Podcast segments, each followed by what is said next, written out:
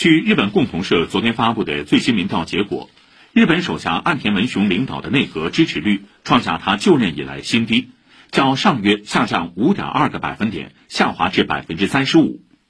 此次调查中众多受访者不满物价上涨近来受日元贬值国际局势等因素影响日本市场的食品生活用品水电煤气等价格都不同程度上涨。